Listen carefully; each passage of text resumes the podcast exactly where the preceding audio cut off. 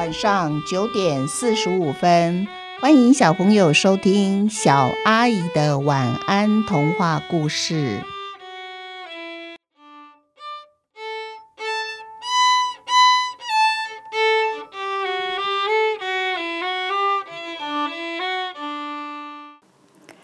三项全能猪。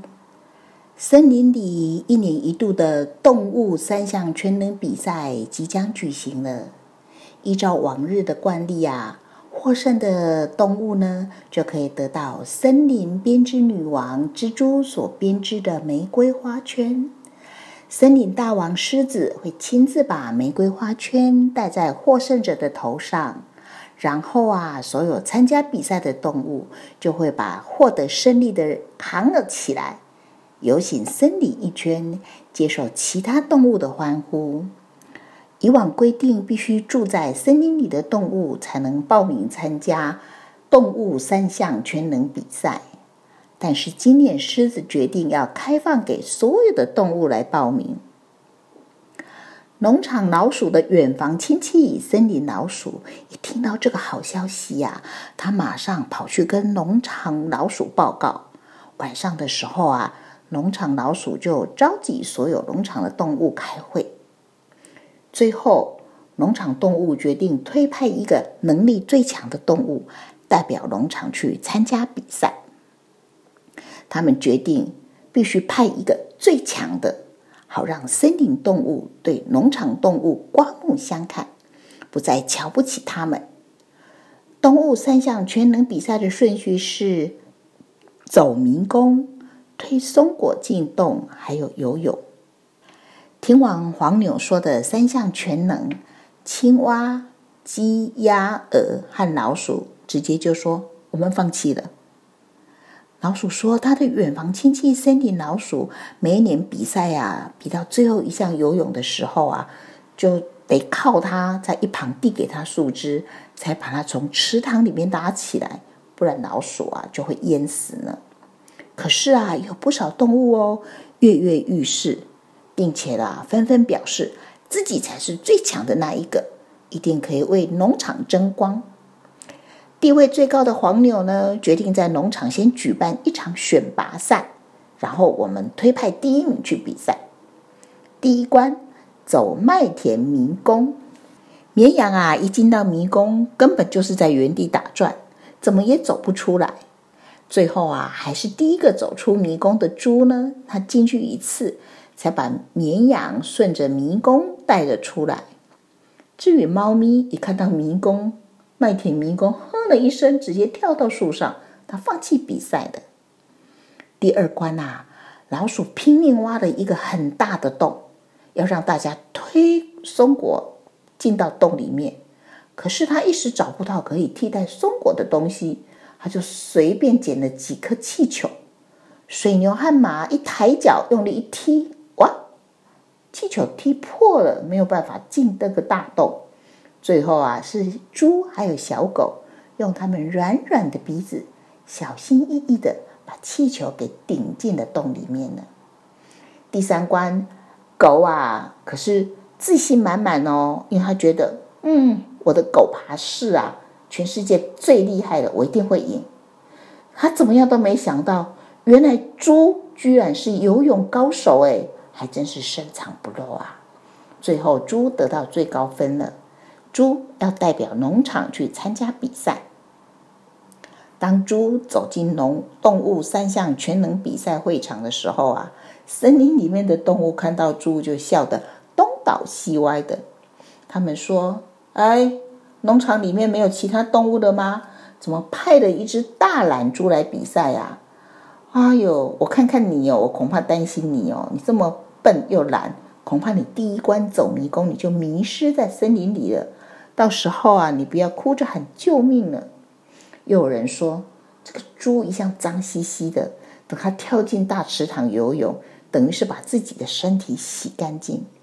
这个猪看到自己很干净，会不会有点害怕、不习惯呢？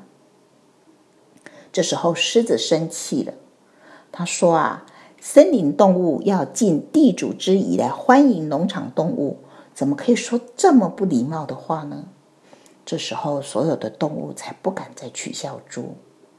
可是谁也想不到，森林迷宫、推松果进洞、游泳，猪在这三项比赛都是第一名哦，而且啊，还破了动物三项全能比赛的记录。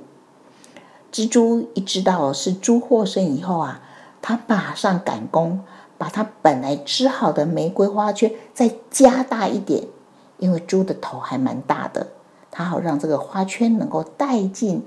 猪的头上，粉红的玫瑰花圈配上猪的粉红肤色，看起来真是美极了。但是问题又来了，要扛猪游行森林一圈，大家都好担心哦。像小狗就想：啊，我怎么扛得动猪？到时候猪把我压扁了怎么办呢？猪知道大家都很为难，他就跟狮子说。其实啊，我比较喜欢自己走路，诶，所以啊，我打算自己走路游森林一圈。我从来没有来过森林。狮子表示他绝对不同意这个意见，因为这不是在歧视体型很大的动物吗？很大的动物就得自己走，不能被扛起来。何况它还是最后的获胜者呢？结果啊，大象出来解决了这个问题了。大象说。虽然我不是参赛者，可是啊，我很愿意让猪坐在我的背上，我会载着它绕森林一圈，接受大家为猪撒花、撒草、撒树叶。我们一起庆祝猪第一次拿到动物三项全能冠军！哇，整个森林欢声雷动，所有动物跟着大象尽情的撒花、撒草、撒树叶。走过池塘的时候啊，池塘里的鱼还有青蛙，它们拼命的往猪的身上喷出许多水花。猪开心的坐在大象的背上，接受大家的欢呼。然后啊，它才带着它的玫瑰花圈，风风光光的回到农场。